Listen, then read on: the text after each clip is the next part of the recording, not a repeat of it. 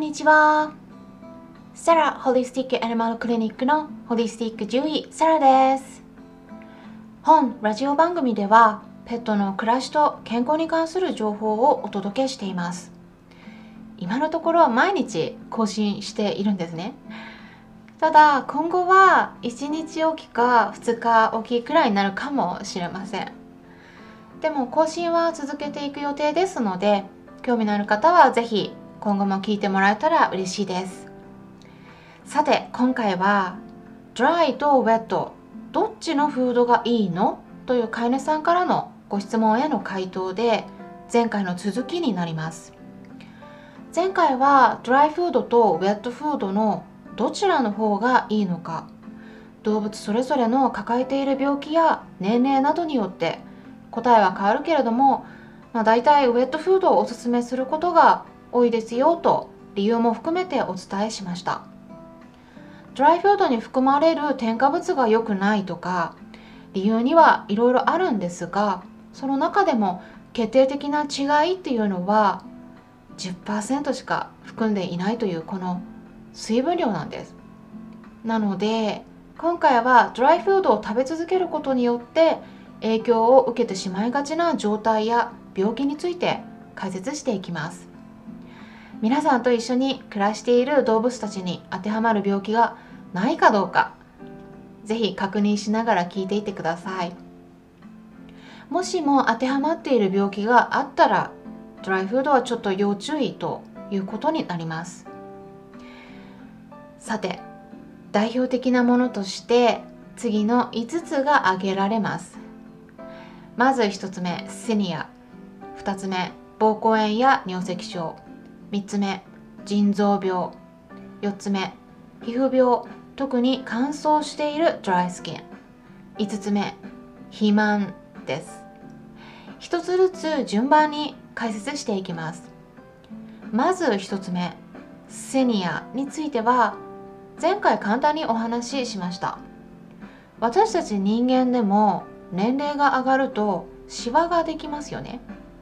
例えばりんごやみかんをそのまま外に放置しっぱなしにすると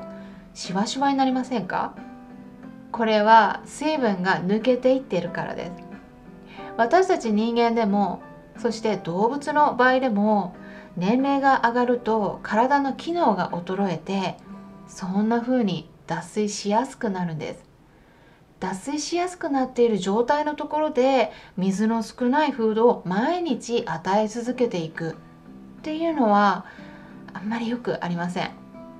水をたくさん飲めばいいんですが年齢が上がると喉が渇いたことに気づくような感知する機能も落ちるんです。それで余計に脱水することで病気になりやすくなります。そして2つ目膀胱炎や尿石症。この病気になっている場合まずドライフードから離れた方がいいです。水分を含まない食事をしているとおしっこが濃くなります。そうすることで結晶ができやすくなるんです。療法食の場合は結晶ができないようにミネラルの調整がされていますがそれでもドライとウェットを比較するとウェットフードの療法食の方がより効果的です。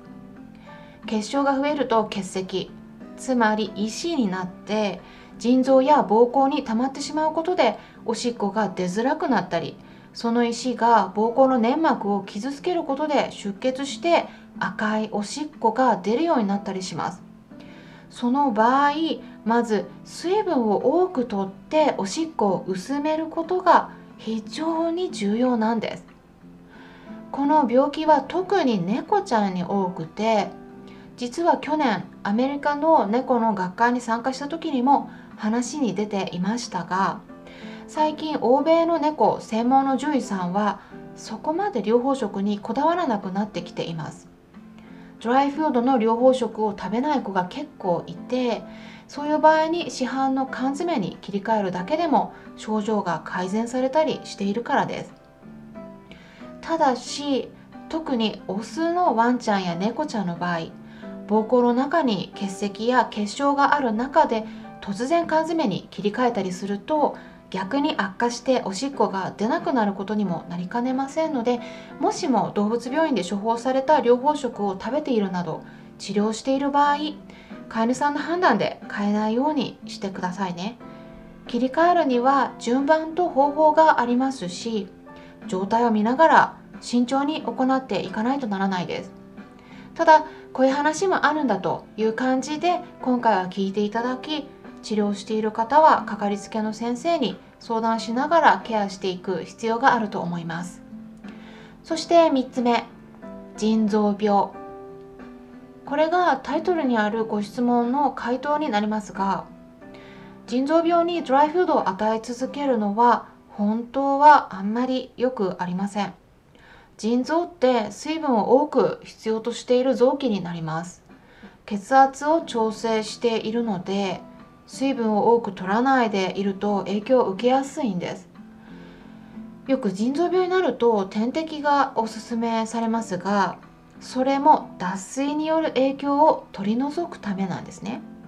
脱水させたくないんであればドライフードよりもウェットフードの方が圧倒的に有利です。病気になってからウェットフードに切り替えようとすると食べないことがありますので病気になる前からウェットフードに慣らしていくことをおすすめします。そして4つ目ドライスキン。皮膚病にもいろいろタイプがありますがアレルギーやアトピーの場合人間と同じくワンちゃんでも乾燥肌になりやすいです。乾燥するとフケが出てきて痒くなったりしますし皮膚のバリア機能が落ちて感染も起こりやすくなります。何にもいいことないです。なので水分はとっても大切です。そして最後5つ目。肥満。え肥満って病気と違うんではと思っている方がいらっしゃるかもしれませんが最近ペットの肥満というのが本当に増えていて獣医学の方では病気として認識されるようになってきています。